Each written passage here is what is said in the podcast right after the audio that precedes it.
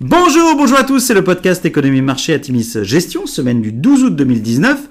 La lumière ne s'éteint jamais chez Atimis Gestion ou presque, en tout cas pas en cet été ô combien tumultueux, puisque Guillaume Gandry qui est avec moi tient la barre durant tout l'été. Bonjour Guillaume et merci à toi. Bonjour Stéphane, bonjour à tous.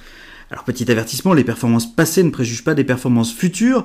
Bien lire les documents de référence avant d'investir et puis nous allons citer un certain nombre d'entreprises. Il s'agit d'une simple illustration de notre propos et non d'une invitation à l'achat. Alors cette semaine, nous avons titré le tweet de trop. La quinzaine a été marquée par la timide baisse des taux de la Fed de 25 bips le 31 juillet.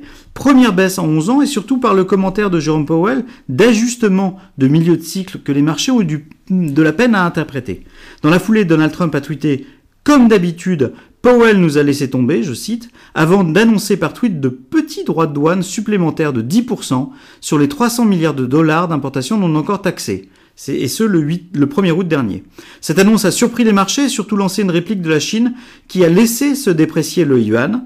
La semaine du 5 août aura été particulièrement volatile. Les marchés d'actions ont d'abord continué à dévisser en ligne avec le pétrole, tandis que les valeurs refuges, obligations d'État, yuan, francs suisses et or s'appréciaient nettement. À mi-semaine, la stabilisation du yuan et des chiffres chinois à l'exportation au-dessus des attentes auront contribué à un fort rebond. Un lot de mauvaises nouvelles aura toutefois contribué à un tassement vendredi 9 août.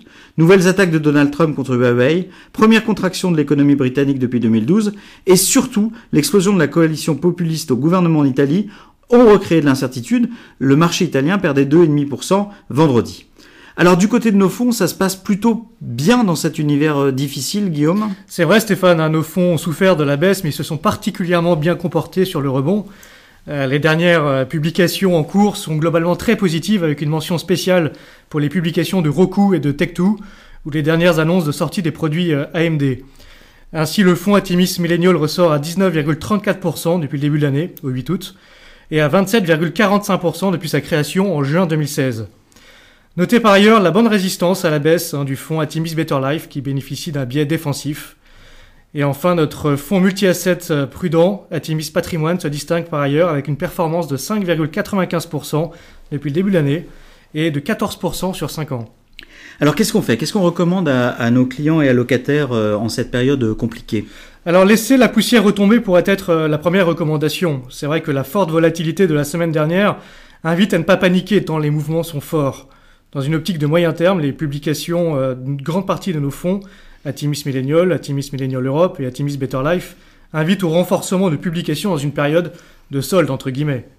Alors rappelons aussi que les banques centrales et Donald Trump ont un biais haussier. Les premières pour ne pas prendre le risque d'une nouvelle récession dans un contexte politique qui ajoute chaque jour de la complexité, guerre commerciale, Brexit Italie, trouble à Hong Kong, un dossier que nous allons particulièrement suivre cette semaine.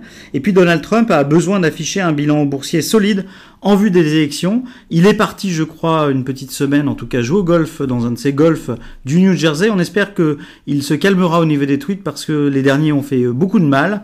Et on espère qu'il reprendra euh, le chemin de la sagesse, ce qui n'est pas évident, certes. Mais en tout cas, nous restons très enthousiastes sur la qualité des dossiers et nos thématiques. Et puis, nous vous souhaitons une excellente Très bonne semaine à tous.